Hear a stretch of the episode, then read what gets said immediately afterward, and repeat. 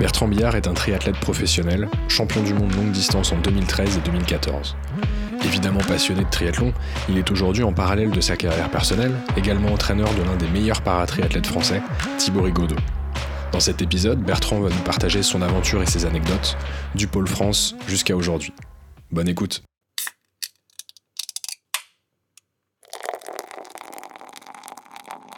T'as peur d'avoir mal.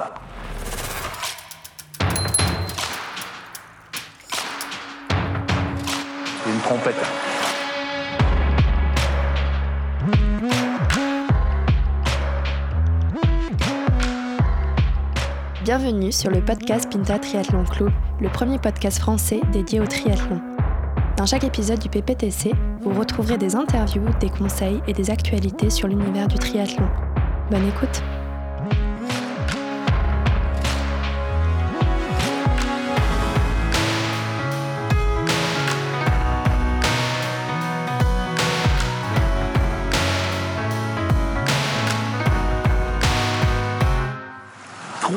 24 dans les... Mais même, même, si, même quand j'avais pèleriné, avec ça, j'aurais craché dessus.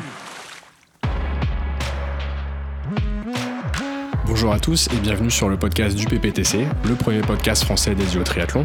Aujourd'hui, nous sommes très heureux de recevoir à nouveau un triathlète professionnel, champion du monde, sacré sur longue distance en 2013 et 2014 devant Cyril Villot, que l'on salue chaleureusement au passage.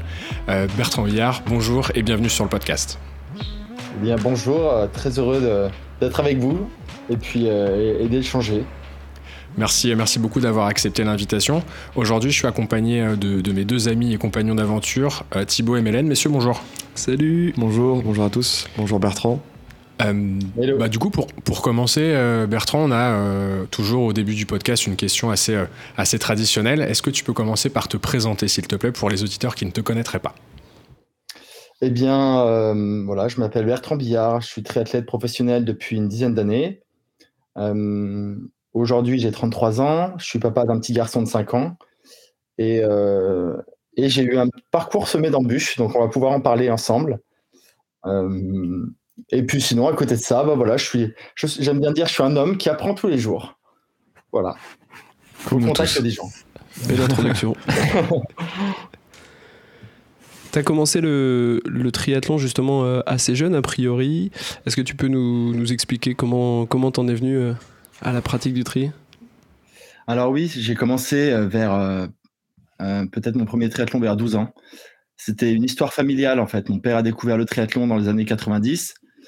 donc moi j'avais 3 ans quand il a découvert le triathlon. Et ensuite j'ai vu mon frère qui a 8 ans plus que moi faire du triathlon à un petit niveau sympa. Il était rentré au Pôle Espoir à Nancy.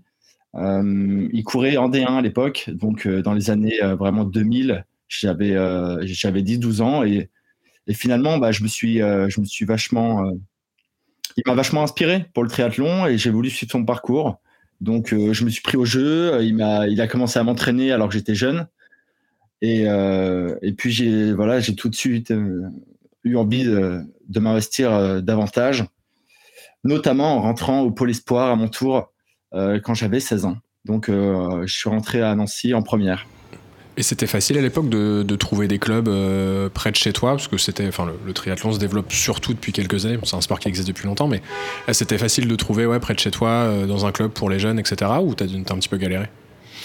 Eh ben en fait, j'avais la chance d'avoir le club de Bar-le-Duc, qui était à. Donc moi, je suis un villageois. J'habite dans un village de 300 habitants, donc il n'y avait pas de club de triathlon dans mon village. Ça, c'est clair. Mais euh, par contre, à Bar-le-Duc, où je faisais mes études, donc mon collège et lycée, il y avait, un, il y avait donc le BNTC. Et, euh, et, je suis rentré dans ce club. On était très peu, mais, euh, mais voilà, ça permettait en tout cas de, de s'amuser, de trouver quelques entraîneurs motivés. Et, bah, c'est comme ça que l'aventure a commencé. Quoi. Et tu as toujours pratiqué du, du triathlon Tu n'as pas eu d'autres pratiques sportives quand tu étais jeune? Et ben en fait, je faisais du ping-pong euh, à l'époque. Donc, euh, j'ai fait pas mal de ping-pong de mes 7 ans à, à mes 12-13 ans et c'était un peu mon sport euh, où je m'avais. Ouais, c'était, j'étais à fond. Fan de Jean-Philippe Gatien Ouais, fan complètement. j'avais, c'était, j'avais le poster dans la chambre et tout. Bien sûr. Et, et vers 13 ans, en fait, dans, dans, dans, la famille, on va dire que j'avais, il y avait pas mal d'esprit de performance et euh, j'ai été assez vite orienté vers un sport où j'allais pouvoir performer davantage. Et euh, en fait, j'avais le choix à l'époque, c'est 50-50. C'était d'un côté le triathlon, mais plus la natation, on va dire, et de l'autre côté le ping-pong. Et puis euh, voilà, c'est, je, je, sentais bien que j'avais, plus la fibre pour le triathlon, le ping-pong. Il y avait justement, il y avait un petit club, mais il n'y avait pas vraiment d'évolution possible. J'étais pas, pas très bon. Et puis voilà, j'ai décidé comme ça, un petit peu, parce que aussi j'avais fait une belle, une belle course sur un championnat de France en cadet. J'avais fait troisième. Alors je m'entraînais assez ah peu dans mon ah petit club. Et ouais, c'était une belle performance. Après, c'était, c'était cadet, mais j'étais, c'était en 2000 ça devait être en 2003 ou 2004. Donc le niveau était pas du tout celui-là d'aujourd'hui. En 15 ans, ça, a complètement explosé. quand on voit les cadets d'aujourd'hui, ça n'a plus rien à voir. Mais euh, en tout cas, voilà, j'ai choisi vers 13 ans de m'orienter vers, vraiment vers le triathlon. Du coup, au final, ton, ton choix, il a plus été drivé par le, le, fait que tu puisses éventuellement gagner le côté vraiment compétition euh, que potentiellement passion Ou enfin, malgré tout, tu étais passionné des deux, mais ça s'est fait comment la bascule un petit peu? Euh, d'un côté, il y avait, euh, ouais, il y avait la compétition et l'esprit performance, l'envie de reconnaissance qui allait être plus forte sûrement dans le triathlon parce que j'avais, j'avais a priori plus de qualité. Et, et ben en fait, quand on fait des bonnes perfs et qu'on éblouit un peu les gens, la famille, on se sent supporté parce que ça marche vraiment bien. Euh, étant jeune, on n'est pas vraiment euh, dans le ressenti tout de suite de ce qui plaît le plus. On a envie simplement de faire quelque chose qui va plaire. On a envie d'avoir un petit peu euh, sur le devant de la scène, quoi. Donc, ouais, quand j'ai vu que dans le triathlon, d'une part, j'allais pouvoir peut-être être sur le devant de la scène, et en plus, il y avait un avenir pour être professionnel plus tard. C'est, ouais, c'était, c'était, j'ai fait mon choix comme ça, quoi. Et, et puis, c'est le sport familial, donc c'est sûr que. Oui ouais, suivre la, lignée. Tu, tu ça, c'est un peu la lignée. Puis le, côté, euh, je partais en compétition avec euh, tout le temps supporté par mon, par mon frère et mon père. C'est vrai que c'est, bah, c'est énorme. C'est un, un, partage quand même. Hein. Super tu étais bien entouré. Ouais, ouais, j'ai été bien entouré. Après, euh, avec pas mal de passion et de et quelquefois des, des, déboires parce que quand il y avait des, ça se passait assez mal, bah, c'était toute la famille qui était un petit peu attristée, mais mais non, non, non, c'était très sympa. Et du coup, ça s'est plutôt bien passé parce que, comme tu disais tout à l'heure, tu intègres le, Pôle France à 16 ans, tu as dit, c'est ça? Pôle Espoir, à 16 ans à Nancy. Pôle, Espoir, pardon. Ouais. Euh, et c'est ça qui te, qui, qui, te fait le tremplin vers euh, le Pôle France euh, à 18 ans, c'est ça? C'est ça, ouais. Il y a eu trois années de, de Pôle Espoir donc à Nancy. c'est là que j'ai rencontré Cyril, donc on était, euh, lui arrivé, ah il, passait le CAPEPS, donc il était plus âgé. Mais euh, on va dire qu'il y avait, euh, il y avait Vincent Luis aussi, qui était dans ce pôle espoir. Il y avait quelques noms sympas quoi du triathlon avec des jeunes. Effectivement, oui. des champions du monde. ouais, des gars qui ont, qui ont marché quoi. Donc ouais, c'est, bah, tout de suite c'est, vrai qu'après une fois qu'on est dans une structure comme ça, étant jeune, on est à, on est à 100% quoi, parce que bah, on pense, tout le monde pense que triathlon toute la journée quasiment. Et qu'est-ce que ça t'apporte justement ce, cadre du pôle Espoir ou pôle France? C'est vraiment des entraîneurs qui sont dédiés, euh, des, installations qui sont vraiment prévues et à la performance ou c'est même un petit peu plus que ça sur une, je sais pas, sur la scolarité qui est un petit peu adaptée en termes de, volume horaire ou de, de moments dans la journée? Ouais, il y avait il y avait des adaptations pour pouvoir s'entraîner le temps de midi ou, euh, ou quitter assez tôt pour pouvoir nager le soir. Donc, euh, ouais, il y avait un emploi du temps qui était, euh, qui était euh, bah, pour les sportifs. Hein, c'était quand on est rentré au Krebs, c'est en fait, on est en le Krebs est en partenariat avec un lycée qui adapte les horaires et les repas pour pouvoir s'entraîner deux fois par jour, en gros. Même s'il y a quasiment que les triathlètes qui s'entraînent deux fois par jour, parce qu'on passait un peu pour fou à l'époque. le bi-entraînement déjà à cet âge-là, c'est solide. Ouais, ouais, ça a démarré. Après, c'était de petits entraînements et si on faisait 15 heures d'entraînement dans la semaine, c'était une belle semaine. Les week-ends, souvent, ça, on rentrait chez nous, euh, c'était, c'était chill par rapport à, ce qu'on peut voir aujourd'hui euh, sur les meilleurs cadets, on va dire, qui s'entraînent déjà plus de 20 heures par semaine. Mais ouais, c'est, et ça a apporté, oui, évidemment, ça a apporté euh, un crêpe, une structure comme ça. on avait un entraîneur, même après, il y a eu deux entraîneurs spécialement pour un groupe d'une dizaine. Et ouais, toute la structure pour emmener à la piscine, etc. On est, on est un petit peu, on est un petit peu couvé, quoi. Et, et le soir, on est à l'internat, faut se coucher tôt. C'est déjà, on est dans une, un processus d'entraînement et de performance complètement. Et d'ailleurs, ce, format d'entraînement pour adapté pour, pour les plus jeunes, en tout cas, ce, pôle espoir ou pôle France, ça existe sur d'autres d'autres pays pour le triathlon également? Parce qu'aujourd'hui, on voit quand même pas mal de Français très bien marcher, de, cette génération visiblement que tu es en train de décrire. C'est quelque chose qui existe dans d'autres pays? Euh, Je pense, oui, oui, oui. Il me semble que c'est assez développé comme. Enfin, L'État souvent, euh, et les fédérations ont souvent voulu créer des structures d'entraînement euh, je me souviens d'avoir fait des échanges avec l'Allemagne et le Luxembourg, qui avaient aussi des lycées, des... et, et j'ai envie de dire, c'était même, c'était, c'était plus poussé, quoi. On avait euh, au Luxembourg, il y avait euh, un programme qui était euh, simplement la scolarité, c'était le matin les cours, l'après-midi le sport. Donc, euh, oui. c'est encore plus adapté. Ouais, c'était très orienté à sport, on va dire. Et c'était, je trouve, plutôt sympa, quoi, parce que passer autant d'heures de cours euh, sur des chaises euh, vers 15 ans, il fallait aussi pouvoir le supporter. Quoi. Et, et, et, du coup, quand tu es dans cette structure, euh, déjà tu te dis euh, c'est le, le, la ligne droite pour aller vers le statut pro. Déjà, tu, tu commences à te projeter vers une, une carrière. Ouais, je crois qu'on était tous, euh, on était tous animés par le fait de devenir professionnel. Et bah, quand on a une passion comme ça, qui est aussi dévorante, on a forcément c'est pas obligatoire, mais c'est, on a envie d'en vivre. On a envie de, de, faire que ça à un moment donné. Mmh. Parce que c'est, en fait, c'est ce qu'on aime le plus. Donc, euh, moi, vers 15 ans, euh, on me disait qu'est-ce que tu veux faire de ta vie? Bah, pff, Franchement, euh, j'avais pas vraiment de passion à part le triathlon. Et euh, ou jouer à. Mais du coup, c'est assez.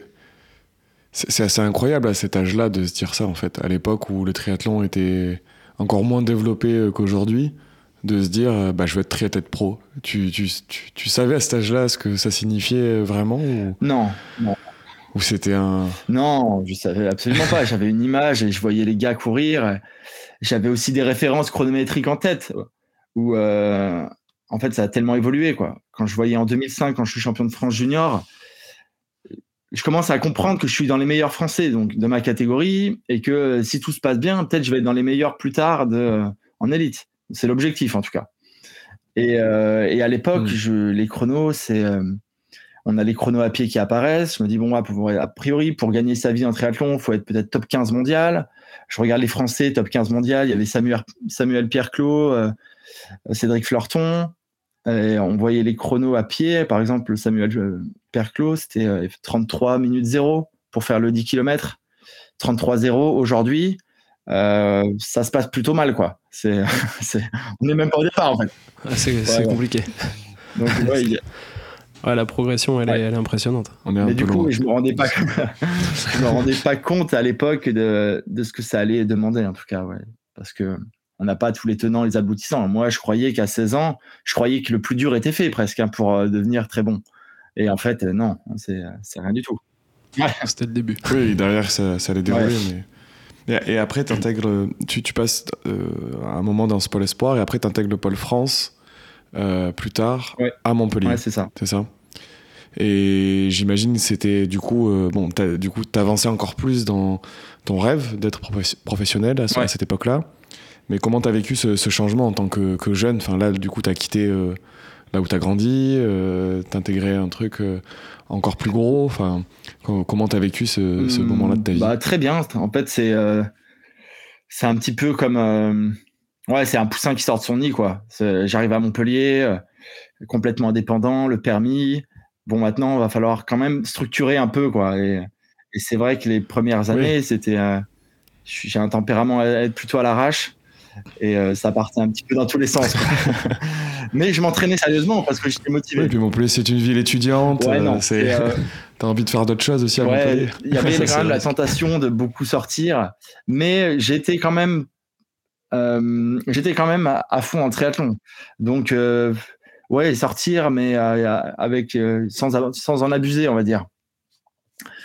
Et, et on arrive par contre dans une structure euh, le pôle France dans une structure où on nous demande beaucoup. d'investissement. Les plannings d'entraînement sont plus très adaptés au, au planning de l'université. Et euh, ça arrivait, euh, enfin voilà, je sais qu'on nageait à 9h du matin, quoi. 9h du matin, les, les lundis, euh, vendredis peut-être. Ouais, les, cours, ont commencé. Donc euh, déjà, ça a m'incité un petit peu à prendre des études qui étaient assez light. Il fallait, euh, moi, je, je, suis arrivé en fait à Montpellier. Ouais. J'avais juste une deuxième partie du Bézanne à passer, c'est-à-dire que j'avais la moitié du. Je sais pas si vous voyez le Bézanne, c'est le diplôme de maître nageur. Voilà, j'avais déjà fait un an à Nancy en fait, j'avais fait une moitié à Nancy et là j'avais juste une deuxième moitié à faire, donc c'était plutôt light.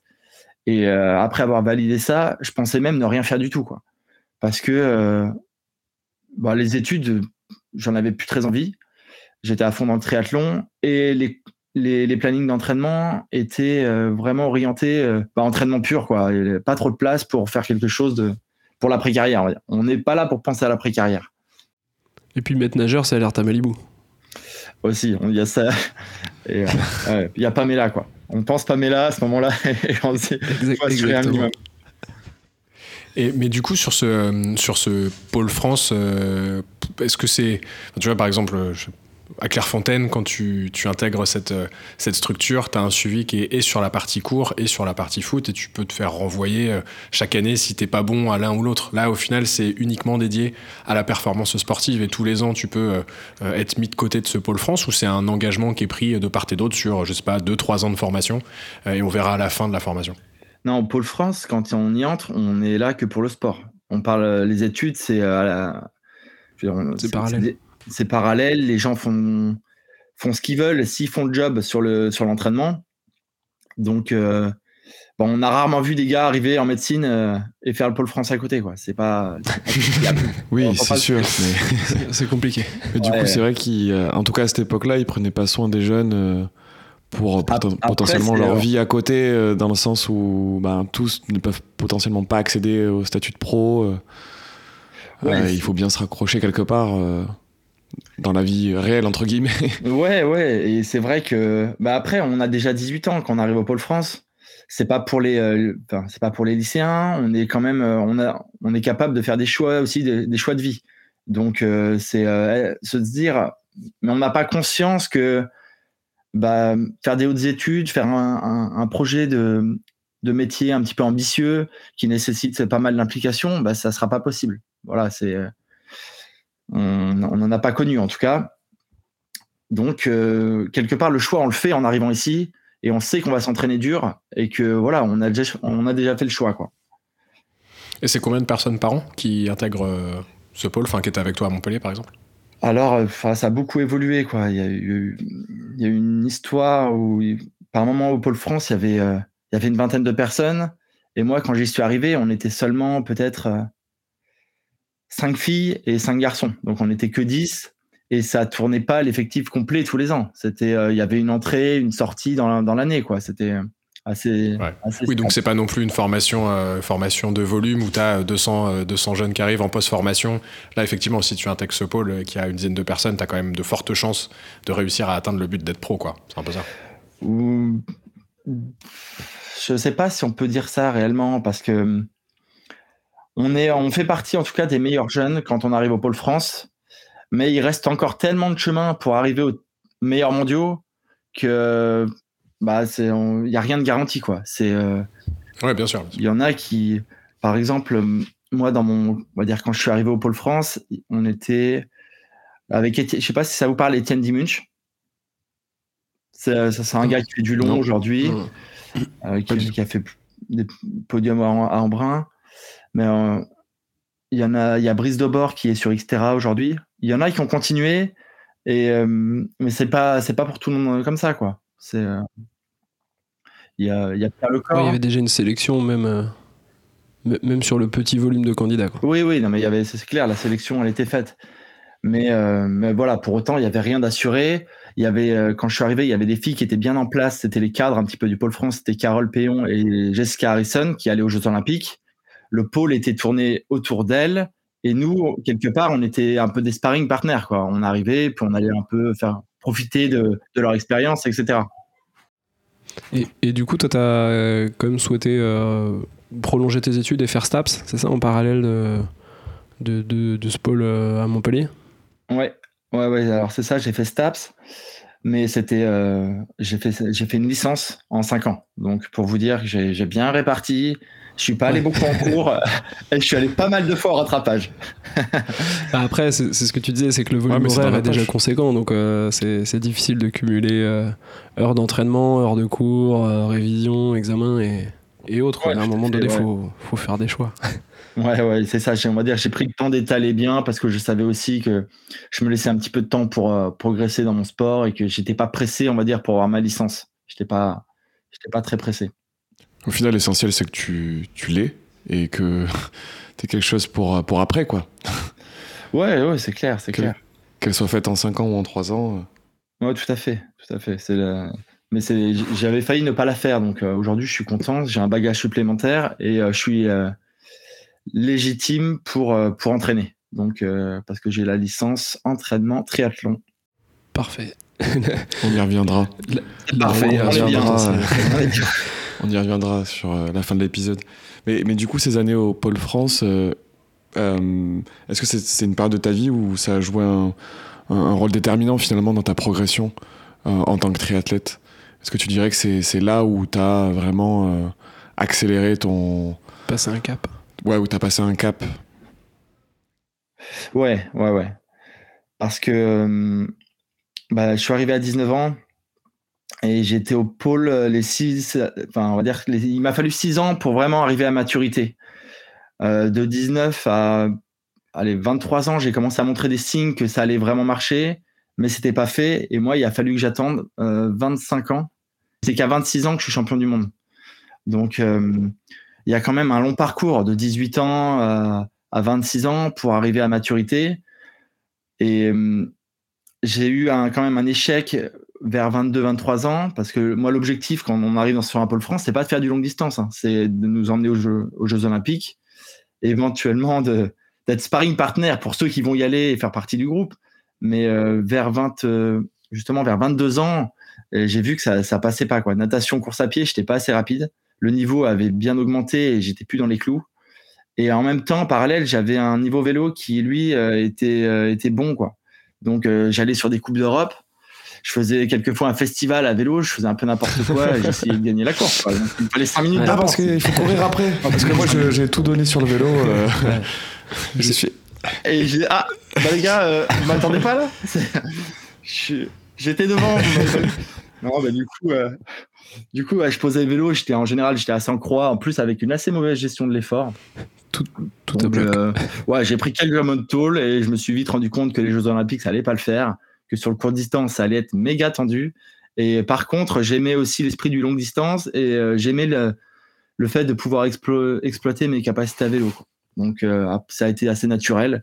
J'ai j'ai testé mon premier long et, et tout de suite, j'ai accroché. quoi. C'était, euh, j'ai fait ça, c'est dur. et ben ça, c'est.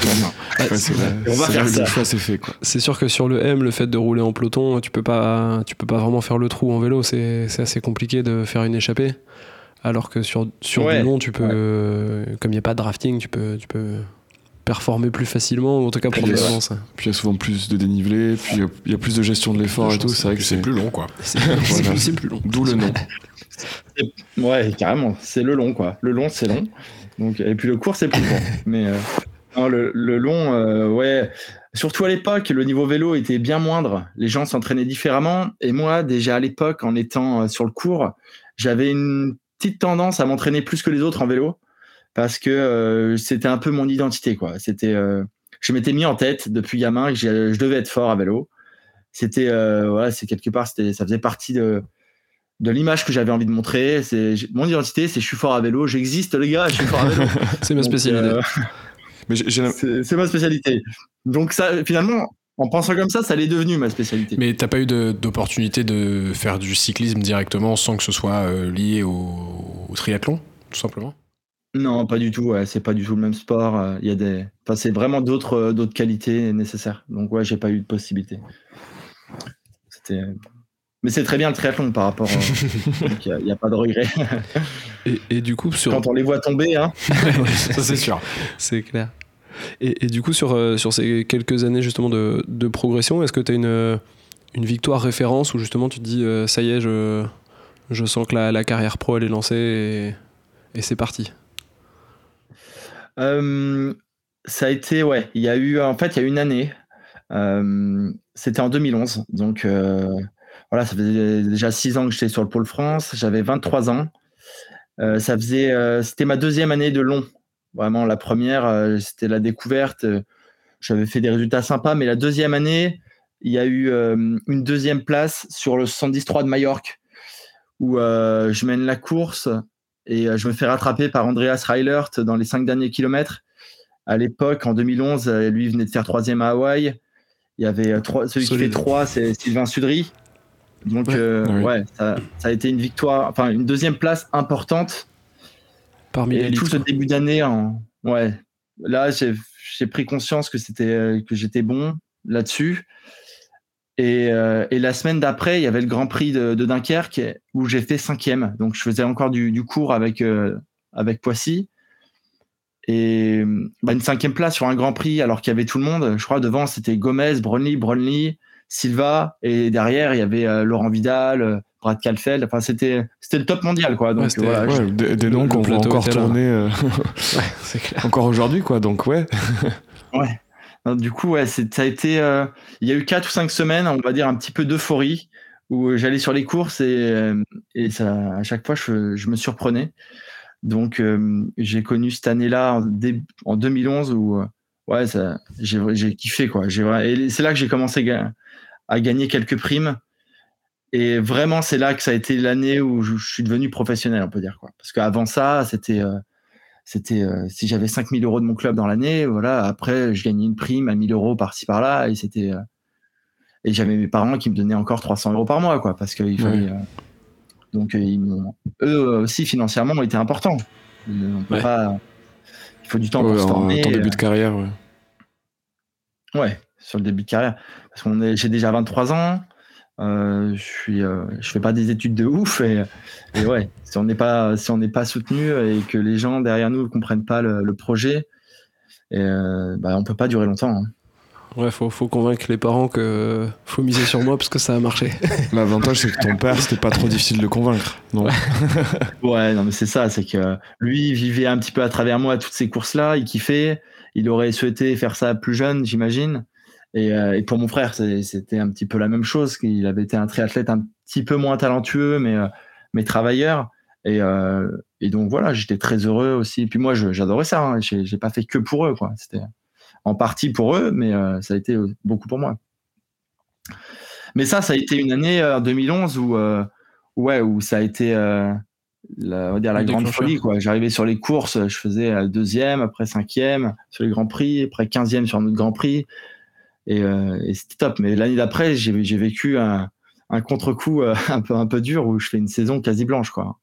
Donc, euh, Qu'est-ce 2012, qui s'est été- Qu'est-ce qui s'est passé, tu penses? C'était les, les retombées un peu de la- l'année de folie et puis l'année d'après un peu physiquement plus, euh, plus difficile C'est simplement ou- que, bah, en fait, j'ai passé un hiver où je me suis mis en surentraînement. C'est c'est tout con. hein. Euh, on, a, on, a, on a la chance en triathlon d'avoir des longues plages, on va dire, sans course, où on a vraiment le temps de développer des habiletés. Et, euh, et j'ai voulu être vraiment gourmand parce que je pense aussi, j'étais un peu sur l'euphorie de l'année dernière. Je me suis dit, bah, si je continue à progresser, euh, je, vais être le meilleur, je veux être le meilleur du monde à vélo. Un peu la folie des grandeurs, quoi. Donc, euh, j'ai commencé à m'entraîner euh, encore plus dur à vélo et, euh, et, en quelques, et en quelques mois, je me suis juste cramé complet. Quoi. Donc, euh, après, euh, ça a été complexe. En 2012, euh, il a fallu enchaîner contre-performance sur contre-performance. J'étais vraiment à côté de mes pompes. Jusqu'au au mois de juillet, où là, j'ai décidé de prendre une vraie coupure, c'est-à-dire pas de sport pendant trois semaines. Alors qu'on est en pleine saison, que les copains sont sur les courses et tout. Bon, bah, je- moi, je vais à la maison, les gars. Je vais, je vais chez maman, là. Je, je me je vais me ressourcer. je vais jouer un peu à l'ordinateur et, ça va aller. Mais ouais, comme quoi il y a des saisons incroyables et puis il y a d'autres. euh, en fait, j'étais complètement paumé quoi. Euh, d'un coup on passe de euh, je veux, être le meilleur du monde à un vélo à bon les gars, je vais peut-être finalement arrêter le tri parce que je suis à côté puis je sais pas si je vais pouvoir rebondir parce que je suis vraiment vraiment cramé. J'en ai pour six mois quoi. Et c'était vraiment physiquement ou c'était un peu dans la tête aussi, où justement tu avais fait énormément d'entraînement Tu t'es rendu compte, je sais pas, sur une course ou deux, il peut y avoir des aléas pendant une course où euh, finalement t'as pas gagné, du coup tu as commencé à, à, gamberger un petit peu et, tout remettre en question alors que ça aurait pu revenir même si t'avais pas fait cette coupure. C'était plutôt de la charge mentale ou vraiment physiquement où tu étais euh, complètement à bah, Je pense que les deux sont toujours liés parce que euh, l'un emmène l'autre vers le fond, quoi. Mais euh, je pense que hum, aussi, il y a des. Physiquement, quand on commence à, à se dérégler un peu au niveau hormonal, c'est-à-dire qu'on dort mal la nuit, on n'a plus les endorphines, on a le, le stress, euh, enfin, le cortisol qui monte au taquet. En fait, vraiment, il y a des changements au niveau hormonal qui font qu'on est hormonaux. Hormonal, hormonaux, les deux, peut-être. Euh, et du coup, ouais, on est, voilà, ça met un petit peu à côté, de, on est un peu à côté de la plaque et, et c'est simplement que le corps est déréglé et il faut lui laisser le temps de, d'assimiler un petit peu euh, tout, euh, tout, le travail et puis de se laisser le temps au corps de, de se guérir. quoi. Et, et, là, à cette époque, tu as, as, un coach avec qui tu peux justement euh, gérer un peu cette, alors, ce moment difficile. Ouais, c'est mauvais résultats où tu peux en parler, dire bah non, euh, là c'est compliqué, puis lui a ce recul pour te dire justement que ça va, ça va passer. Peut-être euh, ou ton frère ou, ton père qui ont peut-être un peu plus de recul sur la situation. Ouais, alors justement, euh, c'était assez particulier parce que quand je suis arrivé au Pôle France, j'ai eu un entraîneur pendant trois ans.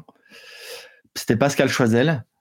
Et, et après, j'ai commencé à vouloir faire ma sauce.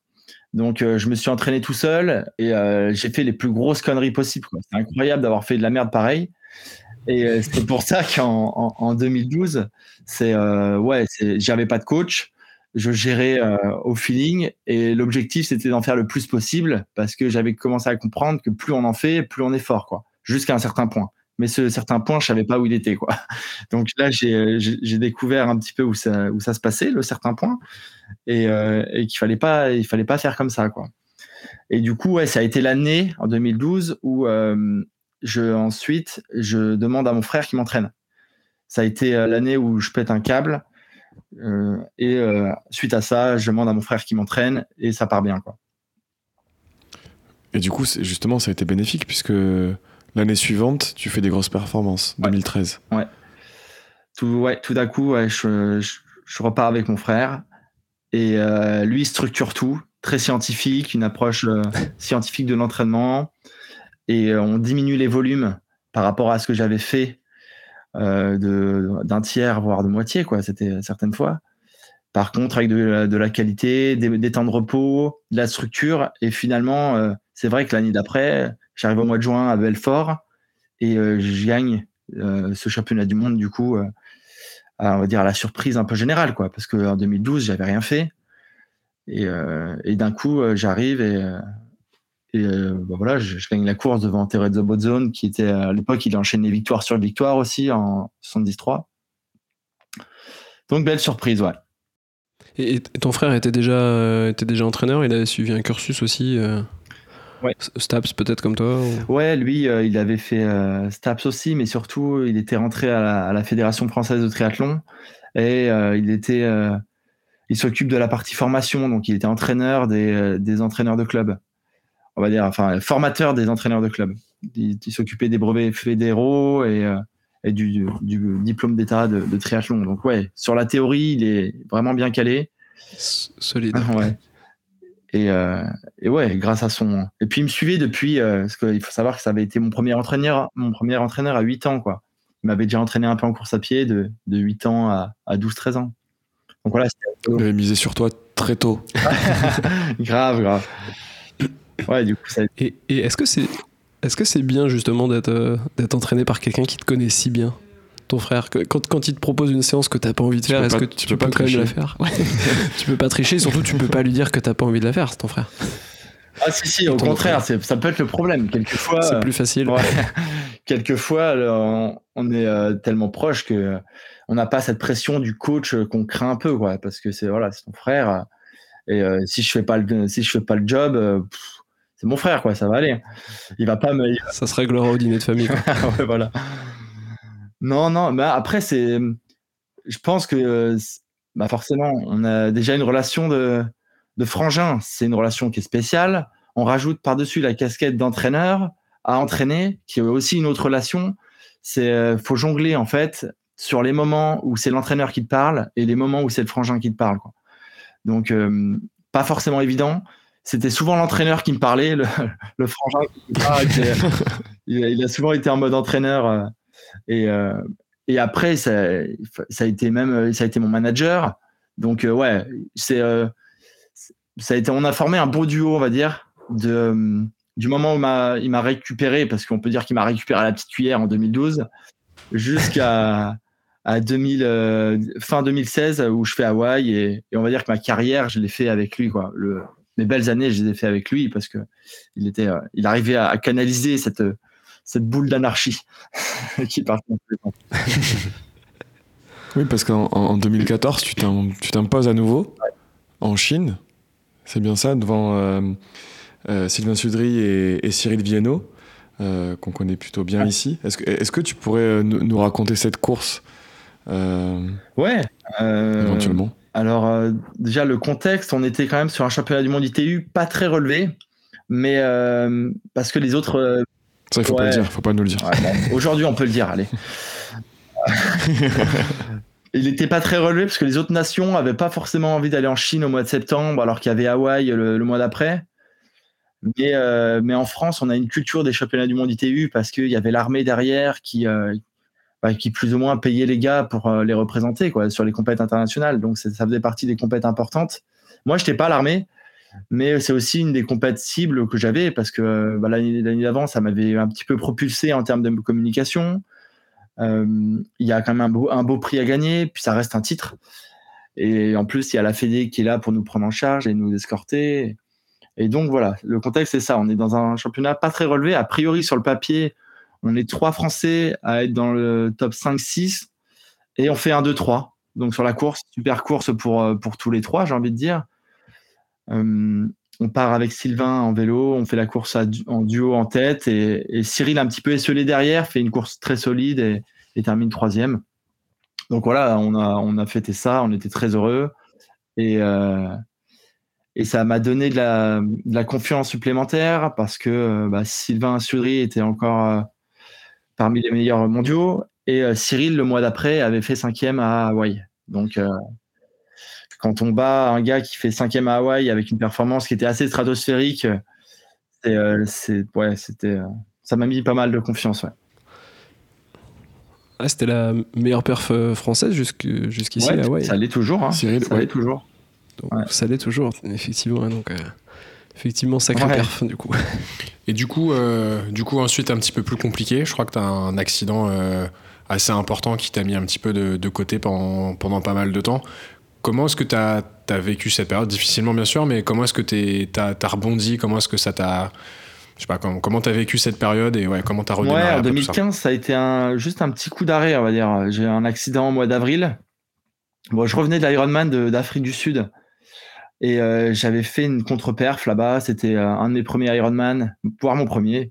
J'avais abandonné, je crois. J'avais un peu le moral à zéro. Euh, ça se passait, ouais, j'étais pas très content, quoi. Je devais être fatigué.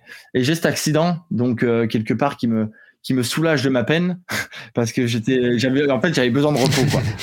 Et il se trouve qu'un un scooter me coupe la route, je lui fonce dedans, je m'éclate dans une voiture, j'ai une côte cassée et, la clavicule, pas mal de contusions assez ah solides. Donc, euh, bah, forcé de vraiment deux mois à l'arrêt complet. Donc, ça fait euh, avril-mai complet, euh, planté, quoi, jusqu'à jusqu'à quasiment fin juin. Et ouais, ça a mis un coup d'arrêt. Ce qui est pas top pour préparer les, pour préparer les courses de la saison, c'est pas fou en termes de, timing. pas Ça, c'est clair. On revoit à la baisse les ambitions. Puis ça fait mal aussi, quand même. ouais. Mais j'ai pas trouvé que c'était le moment le plus dur de ma carrière, quoi. C'est, ouais, t'as un coup d'arrêt, t'as deux, trois trucs cassés mais euh, l'ambition, je l'ai. Ça fait, je suis sur une lancée où euh, j'ai l'impression que je vais pouvoir revenir très vite, et ça a été le cas. Hein. Je me suis remis d'aplomb assez vite. je suis retourné faire le CD d'Embrun où je me suis rassuré en gagnant. Et le mois d'après, je crois que je faisais Vichy, mon premier Iron. Enfin, je crois que c'est le premier, non le deuxième Ironman que j'ai terminé et je faisais deuxième. Donc c'était une très belle perf. Je veux dire, c'était une petite épine dans le pied que j'ai retiré très rapidement, quoi, cette blessure-là en 2015. Mais euh, ça t'a pas laissé de séquelles sur la partie natation du coup? Un petit peu aussi, parce que euh, trois mois sans nager, c'est jamais très bon dans une progression. Mais je m'étais dit que voilà, ça arrive Et si ça recommence pas tous les ans, ça va aller, quoi. C'est le problème, c'est que c'est pas mal recommencé, quoi. Plus tard. Ah, merde. Parce que tu as eu d'autres d'autres chutes aussi en, vélo, c'est ça, en fait? Alors, depuis, en fait, depuis 2015, j'ai eu comptabilisé six fractures. Donc, ouais, ça fait pas mal de petits moments où on est. Il y a eu quatre clavicules et, deux côtes. Moyenne de une par an, c'est pas mal, ouais. Ouais, c'est pas mal. dans, dans, une dernièrement, puisque quand on s'appelait, tu me disais que t'étais T'étais euh, en convalescence. du coup, j'ai recassé encore une côte. Mais voilà, une côte, c'est pas bien méchant. Mais euh, ça m'a laissé un petit peu de côté pendant, mis, euh, pendant 3-4 semaines. Là, bon, voilà, c'était pas terrible. Mais ouais, effectivement, là, j'ai passé un, un mois de, un mois d'avril qui a pas été très très bon à cause de ça. À cause d'une côte cassée. Et du coup, avec toutes ces courses auxquelles tu as pu participer, est-ce que tu peux nous partager tes meilleures émotions, euh, que ce soit positives ou négatives? Est-ce qu'il y a une, course qui t'a particulièrement marqué? Une anecdote, euh, si possible, euh, croustillante ou pas d'ailleurs. Hein, mais, Tout à fait.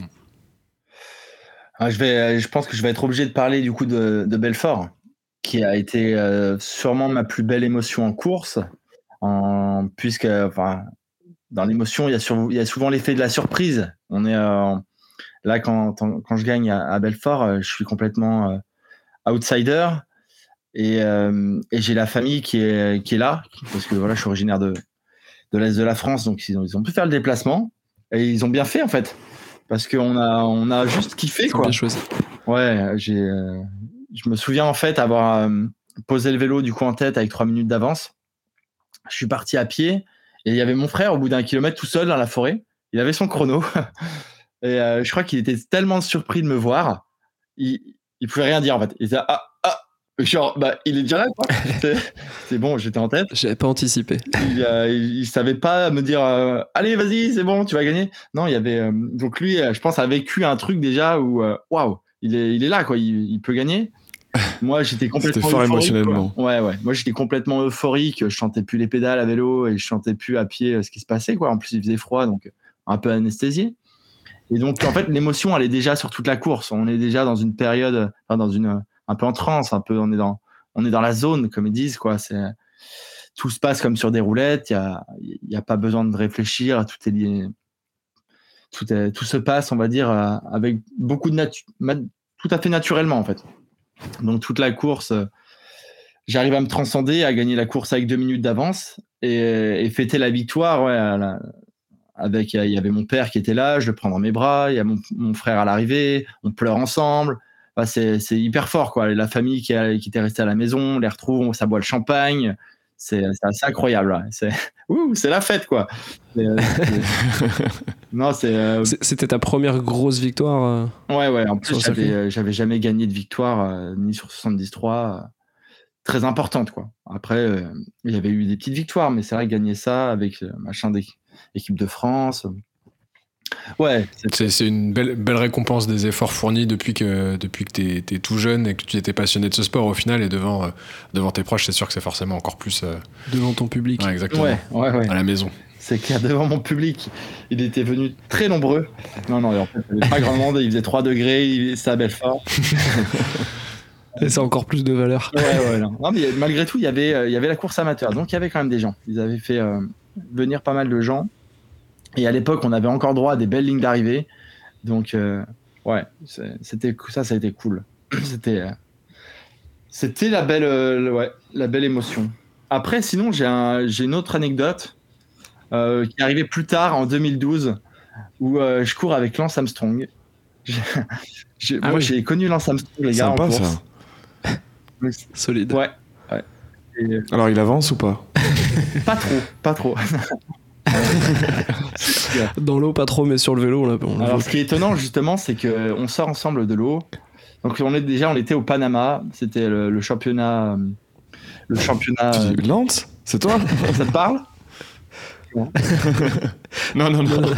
Non, non, vas-y, vas-y. on était au Panama, les gars. On était euh, au Panama. et euh, du coup, il faisait une chaleur de fou. Euh, il y a Armstrong qui est là, il arrive en hélicoptère, jet privé et tout le bordel. Donc, Armstrong, quand il se déplace. Parce que toi, non. Comment? Toi, tu viens pas en hélico ou jet, tout ça Alors, non. non, non. On pas à l'époque. En bateau ou à la rame éventuellement, mais non, pas un Et euh, ouais, euh, non, Armstrong arrive, c'était la superstar, quoi. Il, il, snobait tout le monde, il était inapprochable parce que voilà, c'est Armstrong. Et euh, il n'y avait pas encore eu le scandale. le scandale, c'était, ça, devait être à la fin de l'année, quoi. C'est juste après. Juste après. Donc il a eu le temps de courir quelques triathlons et d'être même très fort, quoi. C'était. Tout à fait. Et du coup, ouais, on a, j'ai réussi. voilà, l'anecdote, c'est que j'ai réussi à rouler plus vite qu'Armstrong sur le vélo même en, sortant de l'eau ensemble, euh, je suis parti plus vite que lui et j'ai mis deux minutes sur les, 40 premiers kilomètres. Et ensuite, il m'a rejoint et on a posé le vélo ensemble. On a pu courir les premiers mètres ensemble. Et bizarrement, euh, bah, il m'a explosé à pied et moi, j'étais complètement sec. Ah ouais j'ai terminé. C'est parce que tu as voulu montrer. As voulu montrer les, les, cuisseaux sur le vélo, forcément. Tu avais le gros Fallait pas m'amener un gars comme ça, quoi. J'avais dit que c'était mon truc le vélo. Alors, je l'ai regardé avant le départ, ah je fais gaffe. Parce que laissez-moi le champion. Donc ouais, je me suis comme d'habitude Il est aussi fort en. Il, est quand même fort en course à pied. finalement, ouais, euh, très fort. Ouais. C'est qu'en fait, il s'était baladé en vélo et il pouvait courir. Alors que moi, j'avais mis all-in pour pouvoir poser le vélo avec lui.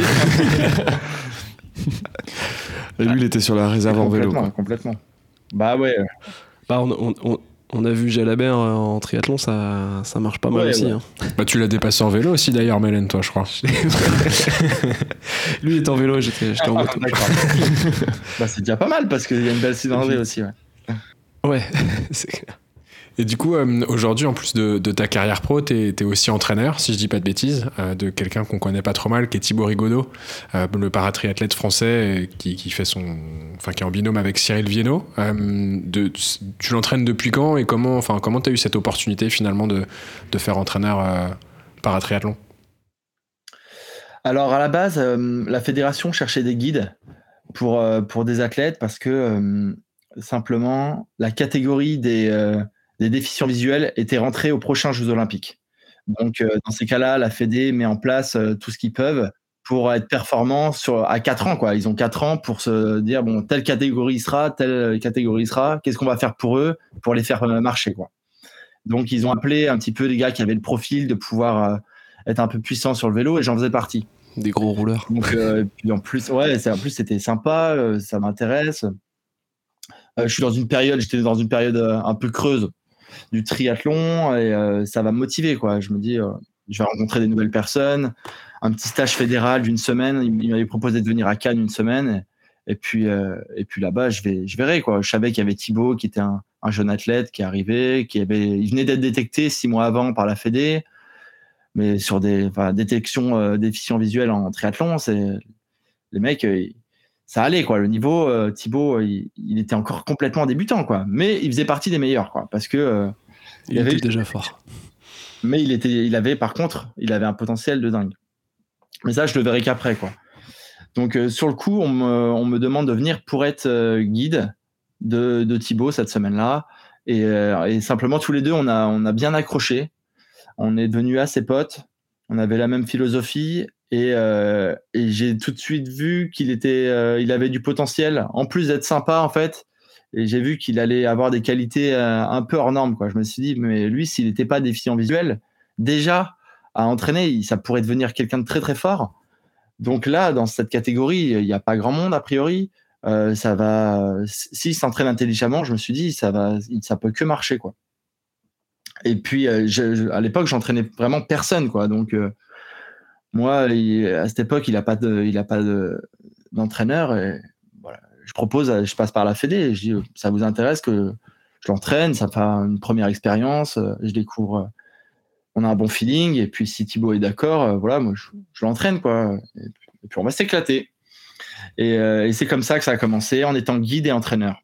Cyril, lui, est arrivé plus tard parce qu'il a pu, euh, avec la Fédé, continuer, euh, je sais pas si je peux vraiment en parler de ça, continuer en fait à être détaché de prof de PS, mm. mais en rendant service. Il a dû vous en parler peut-être? Ouais, il nous en avait parlé, tout à fait. Ok. Donc il a, lui, avait ce, poste-là euh, qui est venu plus tard, quoi, comme euh, athlète dédié au guide, comme guide. Et, et du coup, j'ai continué à entraîner Thibaut. Et c'est vrai que les, les progrès sont, sont assez impressionnants en deux ans. Oui, c'est fulgurant, ouais. ouais. Bah, maintenant, ça fait. C'était. on s'est rencontrés en avril 2018. Il a commencé à s'entraîner en avril 2018. Et là, voilà, trois ans après, c'est, il, fait des, il fait des choses intéressantes. Donc, moi, c'est cool. Et, et, comment justement tu tu t'intègres dans justement dans le binôme euh, Cyril euh, Cyril Thibault? Parce que Cyril on a là on a fait une interview il y a pas longtemps avec euh, Romain et Arnaud aussi vous êtes en stage à Lanzarote et c'était un peu Cyril qui avait l'air de de driver les entraînements, il a, il a beaucoup d'expérience. Comment tu, toi tu t'intègres justement entre bah, les conseils de Cyril, tes plans d'entraînement, les entraînements de Cyril perso et ceux de Thibaut, il y a, y a, tout ça à conjuguer. Comment tu Alors en fait, tu joues c'est que hum, Thibaut euh, et, Cyril s'entraînent souvent séparément. Ils ont des périodes de stage, mais qui, sont, qui représentent euh, euh, six semaines dans l'année. Et le reste du temps, bah, il y a l'entraînement de, l'entraînement de Thibaut à gérer, et, c'est moi qui le gère. Donc c'est moi qui lui fais la planif, et on, on, voit ça ensemble. Quoi. Donc quand Cyril remarque quelque chose, il me le fait remonter. Euh, il peut, euh, il peut m'aider à, faire la planif et à orienter l'entraînement de, Thibaut. Mais pour le reste, euh, c'est depuis le début, c'est moi qui le vois et, c'est avec moi qu'il échange le plus sur ses sensations. Donc c'est, je pense. Mais, ça veut dire que après, après l'avantage que tu as, c'est que Cyril, c'est quelqu'un, c'est quelqu'un que tu connais depuis longtemps. Donc peut-être que ça facilite aussi euh, l'échange et du coup l'évolution positive parce que je pense que vous avez un objectif commun euh, qui est le succès finalement de cette équipe quoi. Donc sûrement que cette relation euh, de, long terme facilite un peu les échanges. Ouais ouais, je pense complètement. Et puis après ça, ça, peut dépendre des personnalités mais Cyril dit les choses quand il a quelque chose à dire. Moi, c'est pareil, et, et Thibaut, c'est la même chose. Donc, ça se passe bien parce que les, les choses sont transparentes. Ensuite, euh, Cyril gère vraiment son planning d'entraînement. C'est lui qui se prépare. Quand il est chez lui, euh, il fait ses entraînements et il essaye d'être le plus en forme possible. Moi, je fais la même chose de mon côté avec Thibaut et ensuite le binôme se regroupe pour faire des courses. Donc finalement, il n'y a pas forcément besoin d'être tout le temps en échange. Cyril donne déjà énormément en tant que guide. Il faut voir euh, ce que ça représente. C'est préparer pour deux quasiment les voyages, s'occuper du tandem. quand il est en stage, bah, il faut qu'il s'occupe de, de Thibaut pour, euh, chaque entraînement quasiment, pour le guider. Donc c'est déjà un gros investissement. Si en plus il devait planifier les entraînements, ça deviendrait euh, peut-être un petit peu trop lourd. Et euh, je trouve que c'est bien qu'il y ait une équipe un petit peu autour et chacun son rôle. Et comme ça, ça, ça nous permet bah, d'une part de, partager ce truc, ce projet, et d'autre part de soulager tout le monde pour, pour que ça soit juste appréciable. Hmm mais du coup, euh, de ce qu'on sait, Thibaut est plutôt euh, basé à Paris, toi à Montpellier. Du coup, tu gères ça à distance. Euh, est-ce que Thibaut te partage pas mal de données, tes entraînements aussi, pour te permettre d'ajuster des choses ou de construire des choses? Ouais, l'entraînement à distance, bah, ça se fait beaucoup de toute façon aujourd'hui, grâce à toutes les données qu'on peut trouver sur Internet. J'ai les retours quasiment immédiatement de, de chaque entraînement. Donc, on va dire c'est assez simple. Après, euh, de ne pas l'avoir en visu pour ressentir vraiment ses énergies, ses humeurs, son, dans quel état d'esprit il est, c'est ouais, plus dur. Mais euh, la chance, bah, la chance Thibaut a, c'est qu'il est très à l'écoute de lui-même. Il a une énorme intelligence sur son euh, fonctionnement et son ressenti. C'est quelqu'un qui, est très euh, ouais, dans, la sensation quoi. Donc euh, il peut me faire des retours qui sont vraiment pertinents et quand j'ajuste en fonction de ça, pour le moment à chaque fois ça a très bien fonctionné. Quelqu'un qui sent que dalle et qui ne sent jamais sa fatigue à entraîner à distance, je pense c'est beaucoup plus dur. Il faut avoir ce retour. Là, tu vas toucher le, le surentraînement comme toi tu, tu l'avais connu en 2012 quoi. Ouais ouais ouais, c'est sûr la blessure, quand c'est pas le surentraînement, c'est la blessure ou c'est à un moment donné un burn-out parce que ça, ça, ça pète un câble. Donc ouais. Après, euh, quand on part euh, comme avec Thibaut de, bah, de presque zéro, il y a vraiment une stratégie à long, à long terme à, avoir parce que euh, on peut pas passer de zéro heure d'entraînement à, à 30 heures d'entraînement du jour au lendemain. Et il faut le, faut le construire, on va dire. C'est comme j'avais l'impression d'entraîner un minime alors qu'il avait 25 euh, ans. Et, et donc, je, petit à petit, je fais aux sensations et, et, quelquefois, je me suis planté aussi. Sur, il a eu quelques petites blessures qui, d'après moi, juste sont liées au fait qu'on a voulu aller trop vite. Mais voilà, c'était obligatoire pour trouver les réglages. Et il se trouve que cette année, il s'est pas blessé depuis une petite contracture en décembre. Donc ça, c'est un signe qu'en général, on est sur une, on, commence à trouver le bon équilibre.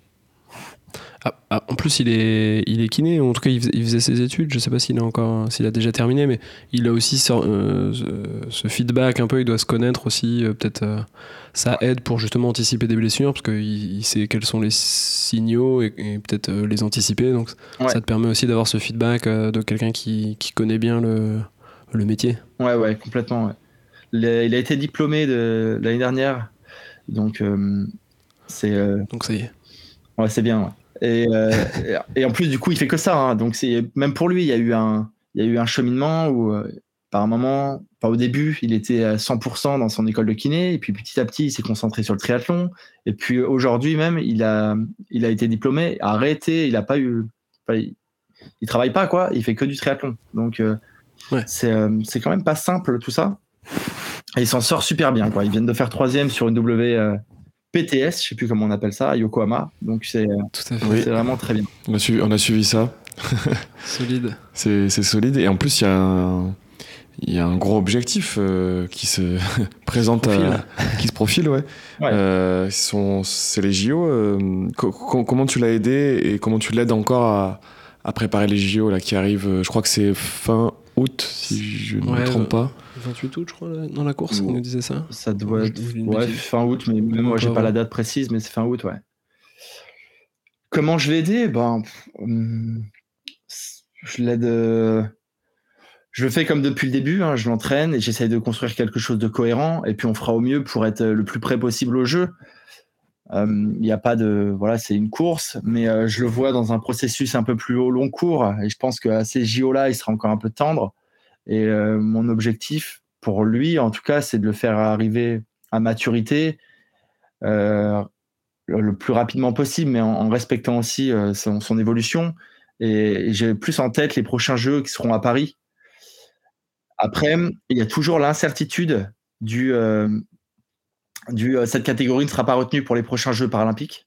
Ça, c'est c'est toujours quelque chose qui fait un peu flipper. Donc en même temps, on n'a pas trop le temps parce que ça se trouve, après ces jeux-là, bah, il n'y en aura pas d'autres.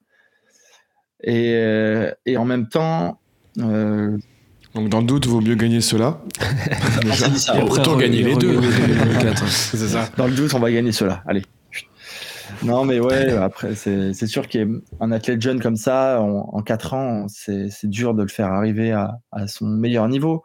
Mais bon, quand on voit ce qu'il fait aujourd'hui, euh, c'est vrai qu'on peut, on peut avoir des ambitions sur les, sur les Jeux Olympiques, c'est clair.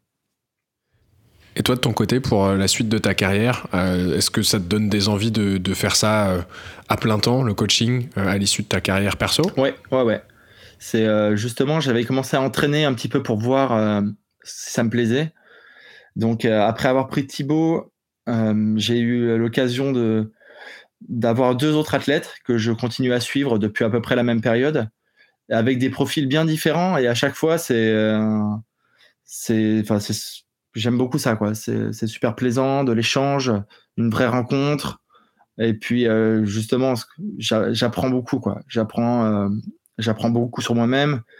Et et c'est enfin voilà c'est de l'humain quoi. Il faut il faut aimer être dans l'humain dans le dans l'échange et dans la quelque quelque part dans la psychologie parce que euh, des fois, on est presque plus euh, psychologue que la partie scientifique de l'entraînement pur.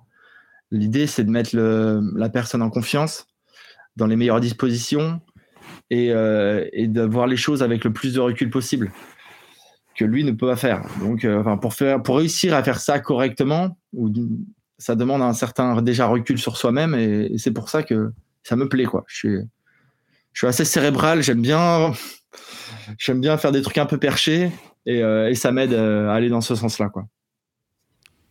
Et tu envisages d'entraîner euh, que des athlètes professionnels ou même par exemple des, des gens qui, qui souhaiteraient faire leur premier longue distance, enfin leur premier Iron ou ou les gens qui sont pas pros mais souhaiteraient mieux performer sur. Tu, cherches un coach, c'est ça tu vois Moi, franchement, je n'ai pas besoin. donc. Là, t'es, es plutôt en sous-entraînement là. non, j'ai, pas d'idée sur le. Il n'y a, pas un profil particulier qui m'intéresse parce que chaque profil a son, a son avantage chaque profil euh, a, son, a son petit plus, a son, a son apprentissage. Pour moi, chaque rencontre a une nouvelle. Euh, si on fait que dans, la performance pure, on a souvent les mêmes profils qui arrivent et euh, c'est assez rébarbatif. Quoi. Si on entraîne, par exemple, là, sur les trois personnes que j'entraîne, on va dire qu'il y a Thibaut, déjà qui est déficient visuel, donc c'est quelque chose, mais qui est dans la performance pure. Il y a, j'entraîne un athlète qui a 63 ans, qui a fait Hawaï déjà et qui est aussi dans la performance, mais avec un recul bien différent. Et je l'accompagne parce que la demande n'est pas la même. Il faut essayer de trouver le bon réglage pour pas être envahissant, mais être là. Et, euh, une autre personne qui euh, a trois enfants en bas âge et qui est chef cuistot. Donc euh, c'est vraiment des profils complètement différents. Tout le monde n'a pas le même temps, tout le monde n'a pas la même envie. Et, j'ai un rôle complètement différent dans, dans les trois. Donc voilà, c'est plutôt cool. Et j'ai pas de pas de préférence pour le moment. Ah, ça permet de jongler justement entre les différents profils. Donc. Euh. Ouais, c'est ça, ouais. Il euh, n'y a rien de. Il a rien de rébarbatif. Puis trois athlètes, après, je peux pas, je peux pas, pour le moment, ces trois athlètes, c'est sympa, on va dire. Quand il y a 30 athlètes, euh, et j'aimerais pas en avoir 30, sincèrement, c'est, on, perd déjà cette connexion parce qu'on est obligé de passer d'un à l'autre très rapidement. On n'a pas le temps de s'investir, de prendre contact, d'être dans, le contact avec la, la personne et ça m'intéresse beaucoup moins. Du coup, mon projet, ça serait d'entraîner peu d'athlètes, mais de le faire bien. Donc, euh, voilà, c'est quelque chose que j'ai en tête et, que je vais mettre en place tout doucement. Mais, mais avant cette carrière euh, de, de coach, il y, y a, encore euh, des objectifs sur des, courses perso de ton côté, sur les prochaines, prochains mois, prochaines années? Ouais, parce que hum, bah, j'ai passé quand même un hiver à m'entraîner dur là. Et l'idée, ça serait de me faire plaisir, euh, et de réintégrer on va dire, des top 5 sur des épreuves 73 Ironman. Voilà, c'est mon objectif en me disant, voilà, on verra si je prends plaisir là-dessus. Si je prends plaisir à l'entraînement, et c'est vrai que je me suis bien éclaté cet hiver à l'entraînement, même si c'est euh, ça reste dur, euh, j'ai trouvé un, bon groupe là à Montpellier. On, a un petit groupe, le Hall Squad Triathlon. C'est, on est une quinzaine de jeunes vraiment motivés et ça permet de passer des entraînements vraiment sympas. Faudrait que tu faire un tour, Thibaut, la prochaine fois que tu, tu vas à Montpellier? La, la, prochaine fois que je descends, ouais. T'es plus si jeune. On a le vélo électrique, mais. Euh... oh, électrique. Ah, ça roule fort, apparemment. non, mais avec, plaisir. Mais euh, ouais, du coup, en fait, je suis plus dans une idée de, prendre mon temps, euh, d'essayer de faire des belles courses si j'en ai l'occasion, de me faire plaisir. J'ai pas beaucoup de comptes compte à rendre. J'ai pas des sponsors. Là, je gagne plus ma vie, on va dire. Je, le fais quasiment euh, c'est ouais, c'est pas du bénévolat parce que c'est de ma passion quoi. J'en suis quelque part, j'en suis au même stade que vous les gars. On parle on parle triathlon plaisir et on, va s'éclater. Après l'idée, c'est peut-être que si ça marche bien cette année et qu'avec un deuxième hiver, j'arrive à encore de reconstruire des meilleures bases, c'est se relancer éventuellement sur Ironman. Mais euh, parce que j'aurai ah seulement 35 ans, ça reste je, peux avoir peut-être 3 4 ans si ça remarche mais, euh, mais j'en suis pas là. Et puis, euh, si ça ne fonctionne pas, parce que le niveau a, bien augmenté aussi, ce sera pas un drame et, je ferai ma vie. Hein. Je ferai ma vie. Après, c'est gentil de dire qu'on est au même niveau, mais on a rarement visé top 5. Hein. Ouais. Oui, bah. Nous, si on vise top 5 quand on est 5 à rouler, c'est bien. non, mais voilà, c'est. Euh, on fait pas ça pour la pour, pour l'argent, quoi. C'est, on fait ça parce qu'on kiffe. C'est euh, un, un, très, beau, euh, très beau mot de la fin. On s'approche de, de, la fin de, de, cet épisode. Finir sur ce côté, euh, effectivement, plaisir-passion, c'est c'est un petit peu ce qu'on cherche aussi à véhiculer au travers de ce podcast. Mais je crois qu'on a encore une question, Mélène, peut-être deux du coup. Ouais, j'en avais une, juste avant la, la, question classique. On avait eu Yvan il y, a, il y, a, pas longtemps que tu connais bien, qui avait une, une passion pour le, le rap, pour le hip-hop. Est-ce que toi, tu as une, une passion en dehors de, du triathlon? Oula, ouais, bah après, je sais pas si ça va intéresser vraiment les gens, quoi. Moi, je suis, je suis assez joueur, du coup, euh, j'ai eu euh, ma période où je jouais beaucoup aux échecs et ma période où j'ai joué beaucoup au poker. Donc, euh, bah, si vous êtes chaud, les gars. Petite partie. Bah, les, échecs, ça cartonne avec la série qui a eu sur Netflix. Ouais, exact, ça a bien le coup. ouais. c'est vrai. Je, je sais pas jouer. et après, poker, ouais, poker, c'est quelque chose qui est plus démocratisé. Donc, euh, on a quelques amateurs euh, qui écoutaient tout à l'heure. Donc, euh, effectivement, ça peut être, euh, ça peut être un bon truc. On va organiser un tournoi du PPTC. Un, stage, stage poker. poker triathlon. Ça peut rentrer dans les, dans les deux premiers P du PPTC. Exactement. On s'entraînera la journée et la nuit, bah, reste... ça fera poker, quoi. Parce que ça prend du temps. Voilà. Poker. Poker podcast euh, de Pinta Triathlon Club. Ça marche. Toujours Pinta. Et justement, Pinta, Thibaut eh ben justement, euh, la question traditionnelle de, de fin d'épisode, on demande généralement à notre invité quelle est sa bière préférée? Ah euh, bien sûr, alors en ce moment, il y a une bière que je kiffe, qu'on trouve dans les euh, supermarchés, c'est la chouffe IPA, IPA comme on dit. Elle est à 9, donc attention. Voilà. voilà. J'allais dire, tu dois pas en boire beaucoup, je pense, parce que petite bière Petite bière de récup. Faut pour un peu de, elle est bien doublonnée pour la récup, elle est parfaite. Et, euh, et j'avoue qu'après 4 heures de vélo, elle descend très très bien, mais elle remonte vite derrière. C'est très bien aussi. Après, tu peux faire une sieste, tu peux faire une sieste de façon assez efficace. quoi. Exactement. Bah, de préférence à boire le soir, parce qu'il faut pas trop envisager d'autres choses euh, dans, la, dans la suite. Après, après ça. Après, après ça, ouais. Avant la partie de poker, on te laissera en boire deux ou trois de celle-là, et après on commencera la partie. Ça devrait être pas mal. je, je, ne tombe pas dans ce piège, tu ne m'auras pas. Bah écoute, merci beaucoup pour, euh, pour ton temps. Euh, on a une autre petite question. Est-ce qu'on peut te suivre sur les réseaux sociaux? Euh, Oui, vous pouvez aller sur Instagram ou Facebook. Et malheureusement, comme je ne suis pas un grand communicant, vous aurez des nouvelles de temps en temps, avec beaucoup de patience. Mais je vais avancer un petit peu ça si j'ai des choses à dire prochainement, vu que je vais faire quelques courses. J'aurai sûrement quelques petits trucs à raconter. qu'on puisse avoir les infos sans te trop, trop te solliciter, tu vois, qu'on ait ça sur les réseaux. Vrai, mais je ne suis plus, euh, je ne suis plus de ce temps-là, les amis. Mais, euh, mais je vais y revenir. Effectivement, j'y serai. Ça marche. Et Mélène, euh, de, notre côté, est-ce qu'on a est-ce qu'on peut nous suivre sur les réseaux sociaux, Mélène? Tout à fait. Sur Instagram, pptc underscore tri. Bien joué. Et également sur Strava et je ne sais plus du tout. PPTC tout court. PPTC tout court. Mais pptc.fr. Et surtout, n'hésitez pas à mettre 5 étoiles sur euh, Apple Podcasts. Mm. Ça fait toujours euh, plaisir. Si vous avez aimé. Euh, Ou 6 si vous y arrivez, mais on a pas tout. Bah, Merci beaucoup à nouveau pour, pour ton temps, c'était super sympa. Et puis, bah, bah bonne, bonne prochaines échéances, bon JO à distance avec, avec Thibaut. Et puis, ah, et puis à très bientôt. Accueil, sympathique. Et puis bonne continuation, j'aime beaucoup ce que vous faites, alors continuez les gars. Bah merci, beaucoup. Merci, c'est sympa. À très, bientôt. Et puis effectivement, n'oublie pas que l'important, c'est le, c'est le, c'est le club, bien sûr. yes. À plus. Ah, j'en ai marre d'entraîner des cons, sans déconner, je te jure.